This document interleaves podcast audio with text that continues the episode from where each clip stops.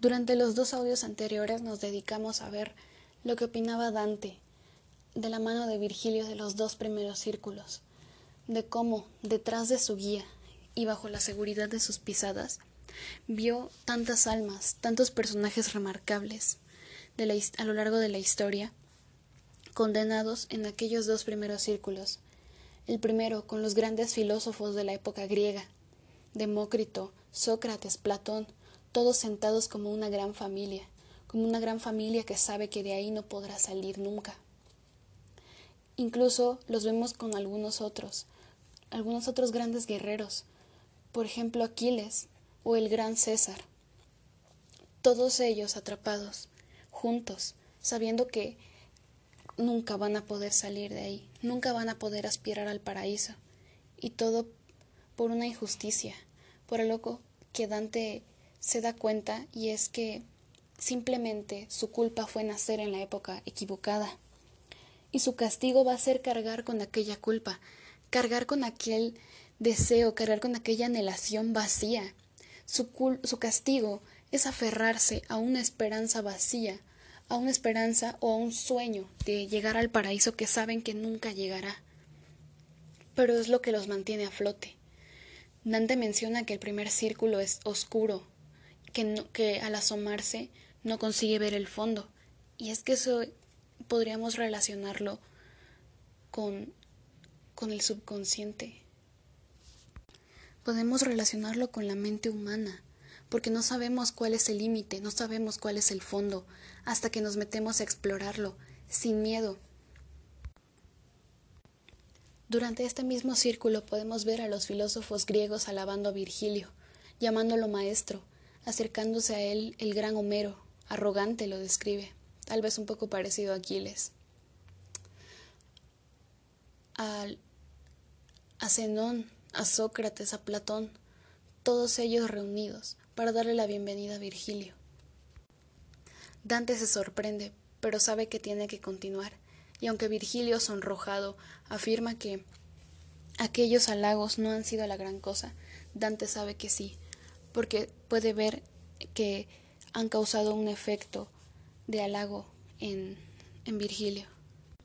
Dante llega al segundo círculo con la idea de que no podría ser algo peor de lo que vio en el primero, pero se equivoca. Dante llega al segundo círculo de la lujuria y se encuentra con, con algo muy humano, algo que podríamos llamar muy humano porque los que están ahí son aquellos llamados lujuriosos, que se entregaron a la pasión, que se entregaron al placer carnal. Y eso al parecer es motivo suficiente para que permanezcan en un torbellino que los lastima, que los avienta y que los vuelve a recoger para repetirlo durante toda la eternidad.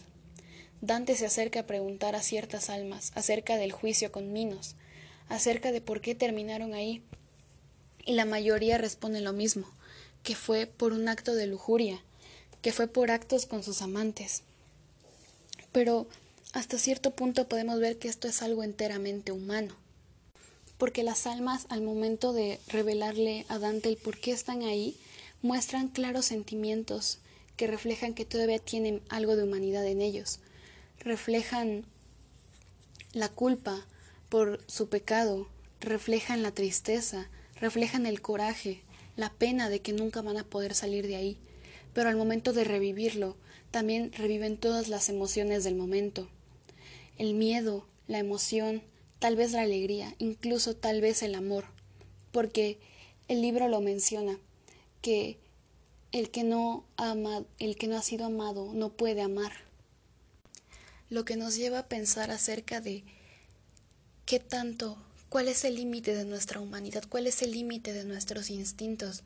¿Por qué aquello tiene que ser condenado como un pecado tan grave? ¿Por qué tuvieron que ser condenados algunos como, como Elena de Troya, por ejemplo? Elena está ahí junto con Paris.